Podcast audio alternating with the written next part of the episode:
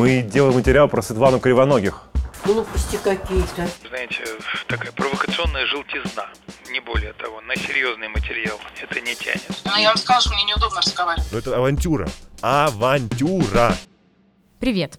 Меня зовут Соня Гройсман, и это специальный выпуск подкаста проекта, в котором мы решили обсудить два важных расследования, которые вышли у нас на прошлой неделе в цикле под названием «Железные маски». Эти расследования сделал мой коллега, журналист проекта Андрей Захаров. Андрей, привет. Привет. Расскажи коротко, о чем эти истории. Ну, это параллельные истории про двух женщин, двух подруг. Одну зовут Дина Целевич, другую зовут Светлана Кривоногих. И э, мы доказали, что одна Дина была близко знакома в свое время с Виктором Золотом, нынешним главой Росгвардии.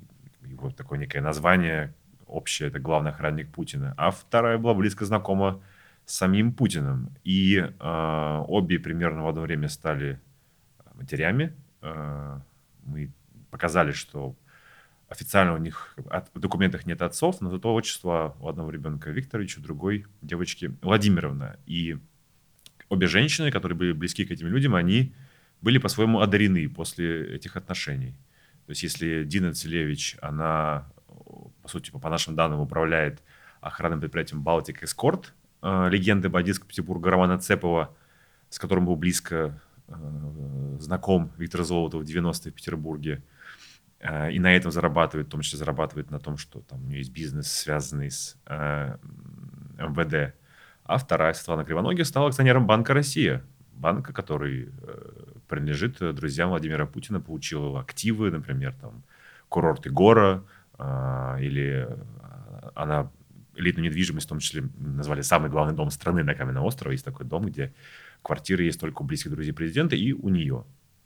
А, соответственно, параллельные истории, как э, люди, которые имели некие близкие отношения, впоследствии были одарены и стали обе миллиардершами, потому что мы оценили стоимость их активов. Конечно, у Светланы Кривоногих активов побольше. Вот об этом истории.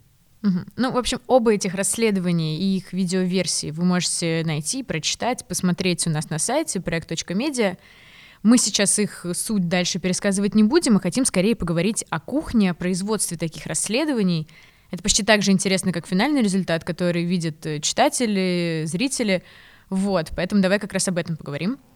Ну да, мне тоже многие вчера писали, спрашивали, как вообще все это делали.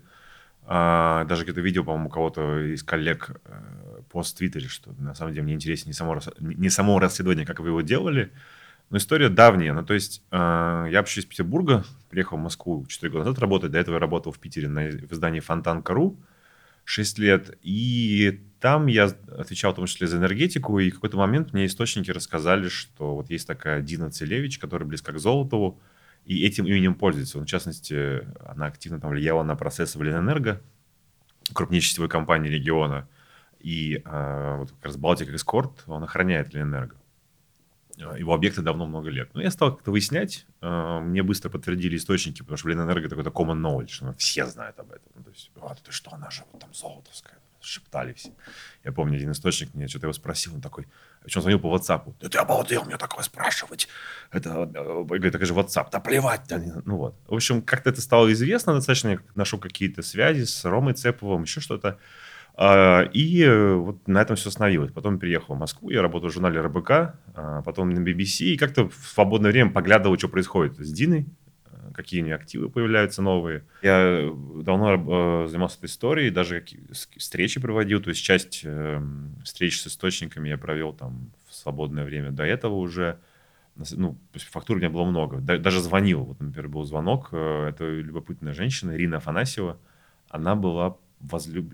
ну, любовью Ромы Цепова, причем не просто любовью. Рома Цепов заказывал в петербургских журналах признание любви, я тебя, люблю, я тебя люблю. И я точно знаю, что она знает Дину Целевич. Вот я ей позвонил, и вот что она мне ответила. Я пишу материал, посвященный Дине Целевич. Дине Целевич. Не знаю Дину Целевич. У вас были совместные поездки, поэтому я решил, что вы, наверное, знаете ее вы ездите куда-то с незнакомыми людьми? Ну нет, ну просто... Э, нет, это может быть ошибка, но просто... Знаете, а... со мной Алло, вы попадаете. На тот момент я не видел, не видел возможности позже скажу почему, как это можно реализовать. Когда пришел в проект, я сказал Роме Баданину, он нашел эту возможность как раз. Он, э, если история, история следующая, не было информационного повода, да? то есть для нас важен информационный повод. А, в чем общественный интерес этой истории и какой информационный повод? Ну, то есть, если там женщина была близка когда-то кому-то, ну, господи, это ее право. Ну, хорошо, ну, допустим, она управляет Балтик Эскортом, не самая известная компания. Ну, не, не так интересно, да? То есть, а, актуализация информации связана с тем, что она ввязалась в бизнес по выдаче патентов. В Петербурге звучит скучно, на самом деле там большая выручка свыше 3 миллиардов. И этот бизнес, он, а, э, эти центры, которые она, в которых она совладелец, они эти патенты выдают а, с разрешением ВД, поэтому есть некое вот ощущение, да, что именно ее связь с золотом, ее близость к золоту помогает, помогла договориться с МВД, и от этого мы, собственно, оттолкнулись, а не от того, что, ой, мы тут нашли, знаете, какие-то были близкие отношения. Э, и в этом смысле Рома Баданин, он нашел этот подход, и история стала раскручиваться. Ну, я стал заниматься ей уже в сентябре, когда пришел проект, стал выяснять подробности, потому что уже мы планировали сделать большое расследование на эту тему. И в какой-то момент появилась вторая женщина. То есть сразу была только одна? Да, была только одна женщина, и я с, с одним источником встречался, и он говорит, а что ты, вот, мол, Дина? Вот там была еще одна. А, если Дина была, общалась с Виктором Золотом, то еще одна общалась с тем, кого охранял золото. Больше ничего не сказал. А золото в тот момент? Ну, тогда он был... Э, он уже работал с Мольным, он охранял Собчака. А потом какое-то время непонятно, чем занимался. Скорее всего, работал в Балтик Эскорте. А потом с 2000 года уже был главным охранником президента. И что нам тогда помогло? Ну, то есть э, мне источник э, показал, есть такая база системы резервирования билетов «Сирена». А, сама база гуляет по интернету давно. То есть была даже публикация в «Инсайдере», тем, типа, с, кем летал Путин в первый год там, своей, когда он только приехал в Москву. Что, ну, система «Сирена» — это вот раньше был, была система, через которую шло резервирование билетов. В какой-то момент эта база утекла, особенно питерская, и она реально гуляет по сети, это видно. Вот мне источник, который скачал, показал, а там действительно было видно, что э, Дина Целевич летает с некой Светланой Кривоногих. Ну, собственно, мы уже получили некое имя, и дальше стали смотреть, что такая за Светлана. Выяснилось, что никакого бизнеса на ней не было. Вдруг неожиданно становится акционером Банка России 3%. Банк непростой. Начинаем смотреть недвижимость. А ничего себе, какие у нее активы. А, курорты Гора, Ленинград-центр, это кабаре в центре Петербурга. А, в общем, смотрим, смотрим, смотрим, но непонятно, вот, ну, как доказать, да, ну, да, есть один полет, в котором вот сидит Путин, сидит Золотов, а там через кресло сидит Кривоногих. Ну, о чем, ну, что здесь такого? И в какой-то момент с помощью Open Source Intelligence я нашел а, аккаунт, ее, по-моему, двоюродная, сестра, не помню точно, потому что она возглавляет ресторан, там есть у нее ресторан, прям ты выходишь из ресторана ярко генерального штаба. Я нашел аккаунт ВКонтакте и что-то стал смотреть, и э, нашел, собственно, так я вышел на аккаунт в соцсетях э, дочери, а мы, ну, как бы источник сказал, что была дочь.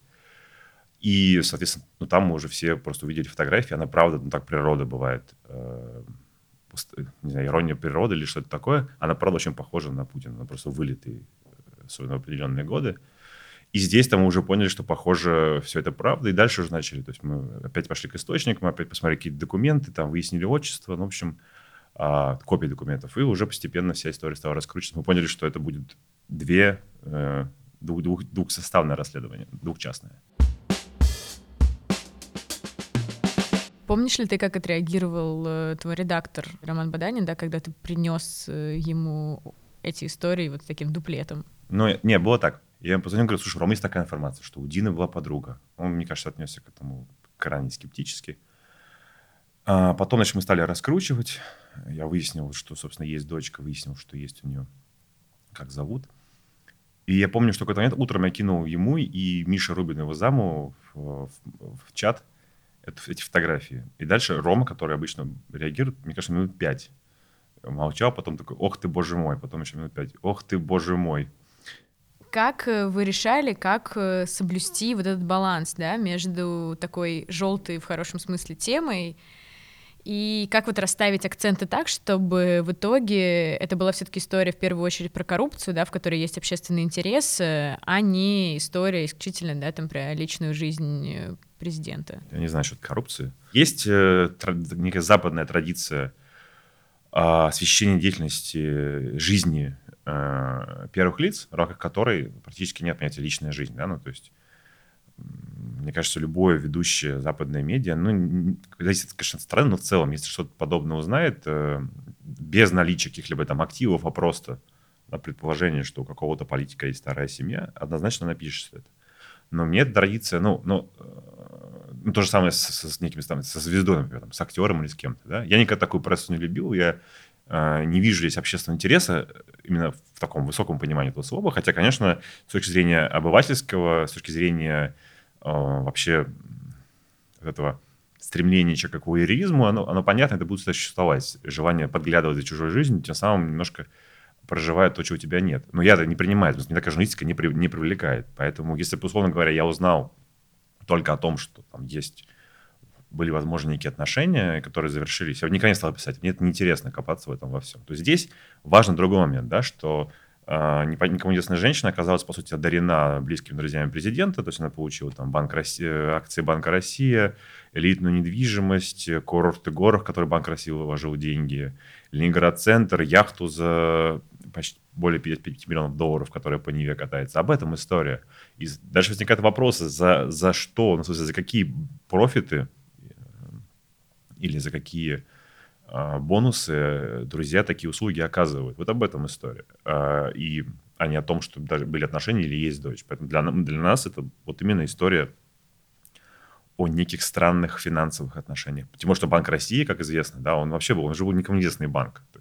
Есть знаменитая история, когда это был чисто питерский банк, который в 2000 году в первом абзаце их годового отчета гордо рассказывает, мы открыли офис в Москве. О, как обалдеть, 2000 год. А спустя несколько лет они, по, по сути, э, э, их выбрали для того, чтобы поглотить э, крупнейшую страховую компанию страны «Сагаз», которая принадлежала «Газпрому». И вот Владимир Милов, бывший замминистра энергетики, он вспоминая, вспоминал, что тогда там Греф и другие соратники Путина даже удивились, Банк Россия будет, по сути, приватизировать Сагаз. Ну, почему? Ну, вот, то есть их накачали активами Газпрома, по сути, государственными активами. И вот э, об этом эта история, а не о том, что там кто-то э, с кем-то, возможно, встречался. А как вообще пошел процесс доказывания, да? Как реагировали источники на вопросы? С кем вообще удалось поговорить, а с кем не удалось? Ну, мы понимали, что нужно, так как вообще нет никакой информации об этой женщине, Светлане Кривоногих, да, эм, что нужно найти людей, которые там, из 90-х годов. То есть мы искали одноклассников, соседей, а она выросла в коммуналке на, Гороховой, на Гороховой улице, в доме, где жил Распутин, кстати. Там была квартира Распутина. Ну, не в той парадной, а в соседней. Мы делаем материал про Светлану Кривоногих. Вы... Что? Она стала миллиардером, а здесь она начинала свой путь. Мы делаем про нее фильм. Они здесь не живут, а сдают. Мать сдает, А, а, где- а это какая? наверное. Вот, э, вот это вот. Вот это? Да, там никого нет, там это не русские живут, они на, на работе. Обычная э, женщина, мать у нее. всё. Обычная, да? Конечно. Но она же богатой тоже стала. Да какая она богатая, Надежда Михайловна, что ли, она вон, кривоногих вот ее. Глупости какие-то. А помните, при каких обстоятельствах видели ее? Вообще, что она делала? Ни при каких. Вам какая разница? Ну, просто интересно, я понял. Неинтересно, мало ли что ты хочешь. Вот с ней разговаривай. Спасибо большое вам. Хорош. До свидания. Ну, на самом деле, я действительно поговорил с соседями, просто многие оттуда же уехали, поэтому пришлось как-то искать какие-то архивные записи, кто там жил, находить людей по Питеру и спрашивать э, вообще, помните ли. Ну и вот как раз несколько человек связали, что обычная семья, Света работала уборщицей, а потом появился некий там папик или некий человек из Смольного, это, да, так, синоним правительства Петербурга, тогда была мэрия, сейчас администрация губернатора.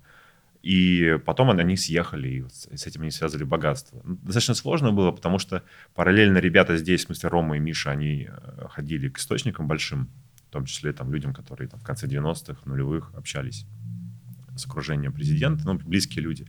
И они рассказывают, то есть, что вот идет нормальная беседа, а потом бац, ты спрашиваешь, что такое Светлана Кривоногих, человек начинает ухмыляться, там, э, закатывать глаза и говорит, ну, на этот вопрос я тоже ничего не скажу, но по некой реакции для них было понятно, что там что-то есть, что это не просто какая Кривоногих. Потому что такая реакция тоже была у тех, кто, э, скажем так, появился в Кремле там, в конце нулевых, уже в десятые. Ну, скажем, когда Дмитрий Песков ответил нам сначала, что не знает, кто это такая, я думаю, он ни капли не соврал, потому что он, скорее всего, правда не знает, кто это такая. Это, ну, по нашим данным, там какое-то общение закончилось точно в середине, конце нулевых точно у нас есть несколько твердых подтверждений, что так, так и было.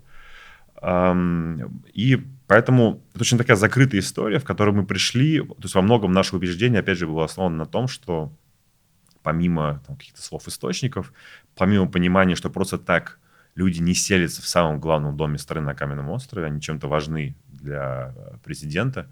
И причем про нее писали до этого много раз. Ну, по крайней мере, питерские медиа, когда описывали этот дом, а вот некая кривоногих. Вот такая непонятно. Согласен с вами насчет того, что в тот период э, квартиры не продавались на свободном рынке. Ага. То есть они предлагались только, ну, среди, скажем так сказать, знакомых. Вот так. Не э, там каких-то, но, в общем, по крайней мере, знакомых.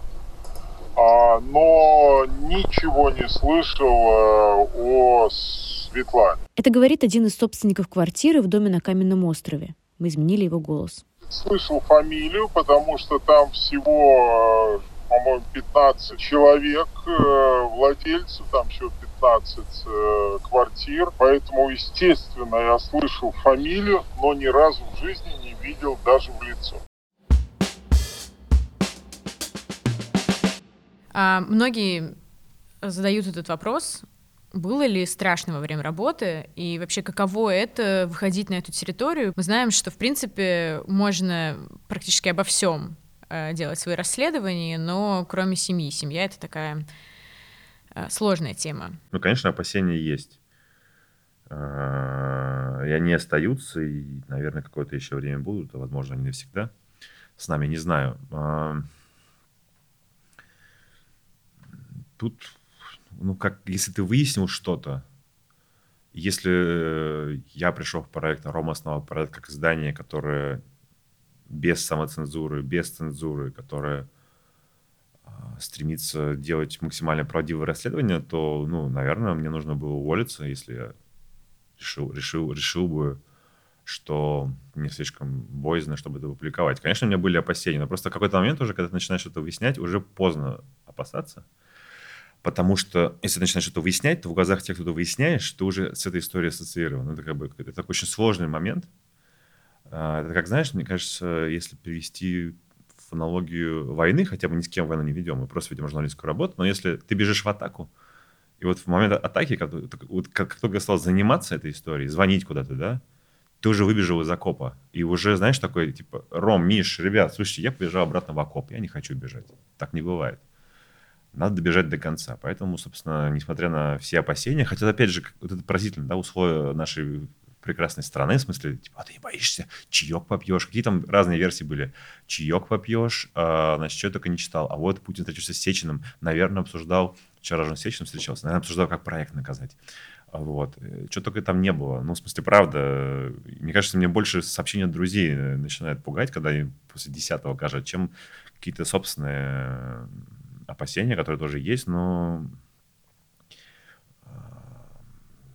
Короче, ну, просто было уже поздно, надо было добежать, мы добежали, отдышались, и сейчас посмотрим, что будет. Может, сейчас вот подкаст запишем, выйду, у меня под ручки беленькие и к Ване Сафронову в камеру. А, господи.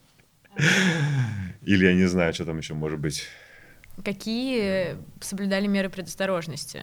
Вот, как-то думали специально об этом? Когда герои первой части а, узнали, что я занимаюсь, ну, там телегу пытались взломать, что-то еще Инстаграм, по-моему. Вот. Но это так часто бывает, не знаю. Год назад у меня выходило на BC большое расследование про биржу BTCE, так там вообще только не пытались взломать. Но меры предосторожности всегда есть одни и те же. Ну, то есть ты там, не знаю, ходишь осторожно надо к дому подходить. Э, ну, понятно, цифровая безопасность. Это очевидно. Ну, ну, то есть максимально защищенный аккаунт. Я правильно понимаю, что никаких э, препятствий, да, там, во время работы каких-то сильных не было. Да, мы ожидали, что что-то будет, на самом деле нет. То есть непонятно. Э, тут можно только фантазировать, почему. Особенно, когда мы стали уже звонить, да, и там было несколько дней на, на что-то возможное. То есть никому не звонили, ничего не взламывали. Есть, есть несколько вариантов. Либо потому, что изначально была выбрана тактика максимально не замечать, потому что если что-то замечаешь, там, не знаю, блокируешь издание, значит, это правда. Да, такой логики. Поэтому проще не заметить, на самом деле. это само все уйдет как-то, чем э, пытаться э, особенно противодействовать. Либо потому что, скажем, действительно эта вся история была давно, и вот эта вот часть жизни президента, она настолько далеко, что этой части жизни очень сложно достучаться обратно. Не знаю, нам сложно сказать, но, правда, никакого противодействия, как ни странно, не было. Ну, то есть мы спокойно задали вопрос, спокойно все выпустили, и я, честно, единственное, заметил, что в... мы в 9 утра поставили первую историю про Золотого, и в 8.57 какой-то канал, а потом еще несколько телеграм-каналов написали, что Золотов якобы с женой находится в больнице за коронавирус, а потом днем это э, служба Росгвардии благополучно опровергла. Вот. И я полагаю, что, учитывая странный какой-то генезис и дальнейшее опровержение, возможно, таким образом служба Росгвардии хотела немножко оттащить внимание от нашего первого расследования э, этой новостью. Кстати, вот ты говоришь про первую историю. Не кажется ли тебе, что она немного оказалась в итоге недооценена, скажем так? То есть э, она же, по сути, тоже ужасно интересная. То есть она, конечно, не про личную жизнь президента, но она именно про вот этот мир бандитского Петербурга и его э, связь с сегодняшним днем. Не, мы понимали, что эта история будет, ну, она а, будет в тени потом. То есть она действительно в тот день читалась, людям понравилось, но мы прекрасно понимали, что вторая история, она затмит. А, был уже вариант сначала их сделать вместе, потом понял, что надо сделать отдельно, тем более, что первая уже была максимально готова. И, наверное, если бы вторая история вышла чуть позже, первую бы больше прочитали. Да, есть такое ощущение. Ну, они на самом деле идут же в одной связке, потому что все-таки мы говорим про двух подруг, да, поэтому, ну, это неизбежно. То есть первая история некий аперитив был, наверное, да, разогрев, а потом уже э, за ней вторая. Ну вот у вас одна из главных претензий к этому расследованию, что вы не публикуете фотографию, никаких доказательств не приводите. Вот Ксения Собчак у себя в канале пишет. Очередное расследование, которое мы заслужили. Просто поверьте, как пишет Андрей Захаров, корреспондент проекта. И вот э, ругает, да, главный довод, похоже на Путина, что ссылок и фото, доказательств нет никаких. Почему в итоге не стали публиковать э, фотографию? Связано ли это с юридическими, этическими причинами? Почему? Значит, во-первых, э, есть законодательное ограничение публикации фотографий людям, которым, детям, которым нет 18 лет, а ей 17. Хотя большинство СМИ, в том числе, там, не знаю, все государственные каналы, когда рассказывают про жертв педофилов и что-то еще угодное, да, они э, поступают очень просто. Они ставят такую маленькую черненькую плашечку на глаза, которая ничего не меняет, но типа они, значит, скрыли лицо. С, в самый верх э, лицемерия и двурушничества, который только возможен. Э, при этом как бы указывают имя и, в общем, портят человеку всю жизнь.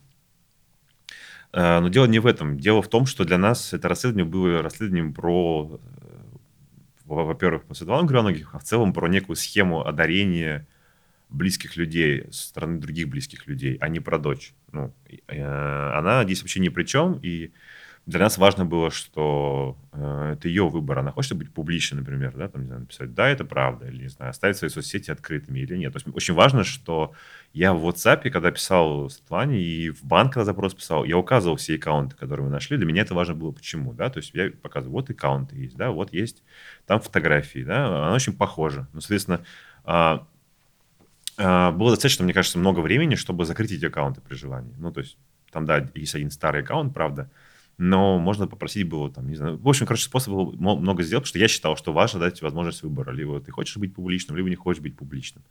Поэтому, и самое главное, что история не про, конечно, не про дочку. А, ну, конечно, если обывательский желтый интерес ко всему к этому, ну, таков человек, у него есть э, интересы к таким вещам.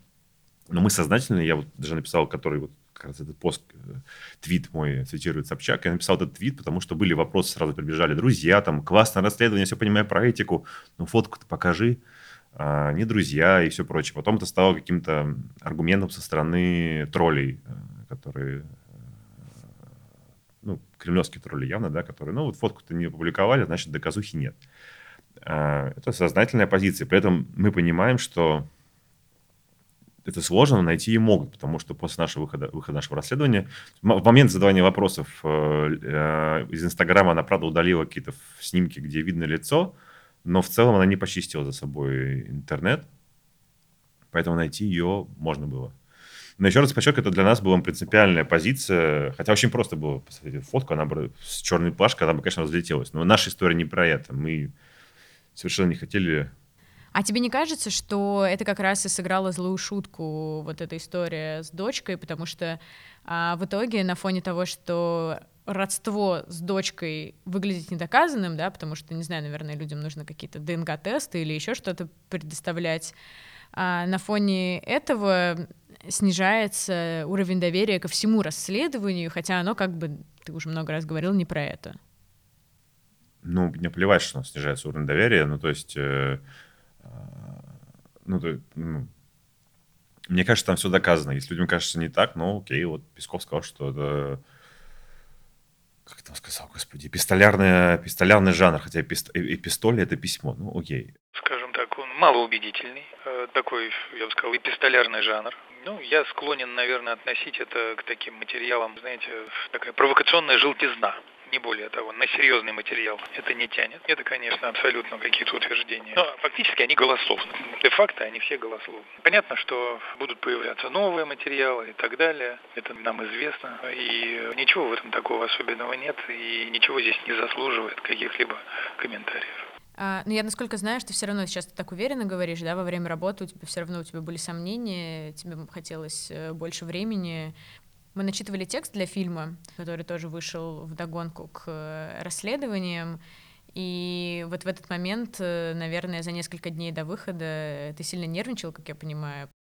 Ну просто у нас осталось три дня, и мы сегодня звоним героям. Но это авантюра. Авантюра! О, ладно, бог с ним. Выйдет и забыть. Ну, я там говорю слово «авантюра». Речь идет о том, что мне казалось, что сроки у нас достаточно, достаточно сжатые. А, ну, то есть мне казалось, что можно еще порыть, покопать, понять, что там было в 90-е, хотя сейчас я понимаю, что нет. Это, ну, историю надо было уже выпускать. Да, конечно, я нервничал. Ну, то есть э, тебя в момент когда таких историй, если уже говорить, ладно, на чистоту, да, возникает сомнение, стоит ли вообще все это. Ну, в смысле, стоит ли а, принятие рисков? Да ладно, на себя только рисков. Ну, то есть я принял риск на себя. Окей. Если бы я был а, жил один, ну, наверное, не было бы в этом смысле пофигу. Но так как я, у меня есть семья, то, соответственно, у меня возникает, а, а стоит ли э, эта история тех рисков, которые, которые не подвергаются, в том смысле, что что-то может случиться с э, кормильцем. И, конечно, такие сомнения есть, и морально мне было, правда, тяжело через все это пройти, если честно говорить. Можно было бы, конечно, на этом закончить, такое вот меланхоличное настроение. Ты можешь спросить, а что было забавное, спроси меня, да, как это бывает? Что было Какие за... курьезы? Курьезы. Курьезно, самый лучший фидбэк я получил на почту от читателя. И даже запустил это в Твиттере, и потом э, очень много, и, кстати, очень много импрессионсов было у этого твита. Вот. Я получил письмо от человека, который сказал, что «О, классное вообще расследование, но, а вот где вы взяли такую куртку? Очень классная куртка». У меня есть, ну, куртка, длинный черный плащ, его можно посмотреть как раз в видео на YouTube проекта. Я купил его ровно год назад в Сеуле, в секонд-хенде. В Сеуле очень офигенная одежда Южной Корее. Не только секонд-хендовская, но это тоже.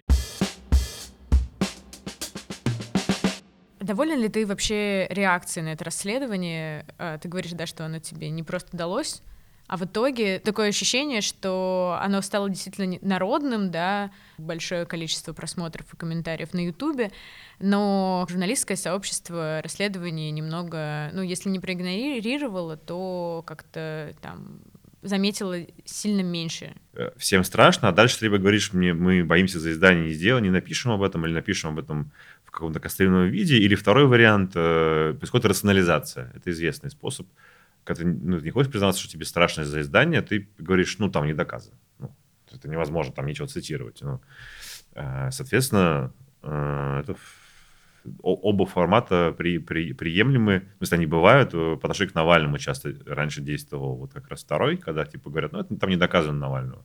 Это форма рационализации, потому что поставить Навальное расследование это опасно. Значит, что будет дальше, посмотрим. Знаешь, была шутка такая вчера, когда мы просто сели там выпить по бокалу пива, обсудить, э, как все прошло. Была шутка, ну что, завтра увидимся в басманном суде. Ну, блин, это как еще, что еще говорить? Ну, это на самом деле, если со стороны получится, это, ну, как можешь шутить. Завтра увидимся, ладно, Ром, давай, завтра в басманном суде на скамейке увидимся. Ну, вот, и то хорошо. Вот такой какой-то Ну, я думаю, я верю, вот, я верю, что все будет хорошо, правда. Я верю, что, ну, по, по крайней мере, по крайней ближайшее время все будет, все будет хорошо. Ну что ж, на этой философской ноте мы, кажется, можем и закончить. Это был специальный выпуск подкаста проекта, в котором мы обсуждали расследование, вышедшее у нас на прошлой неделе с их автором Андреем Захаровым. Прочитать расследование и посмотреть видеоверсии обоих материалов вы можете на нашем сайте проект.медиа. И еще одна важная вещь. Чтобы мы делали больше расследований и были веселее, а не такие грустные, как сегодня, то, пожалуйста, переводите нам деньги. У нас сейчас краун, краунфандинговая компания. Господи, какое кто это слово выдумал. Можно подписать, э, сделать ежемесячное пожертвование, можно сделать разовое пожертвование, если вы хотите, чтобы было больше подобных расследований. Я обещаю стараться изо всех сил, которые еще остались. А их много еще. Ссылка есть в описании этого подкаста. Пока.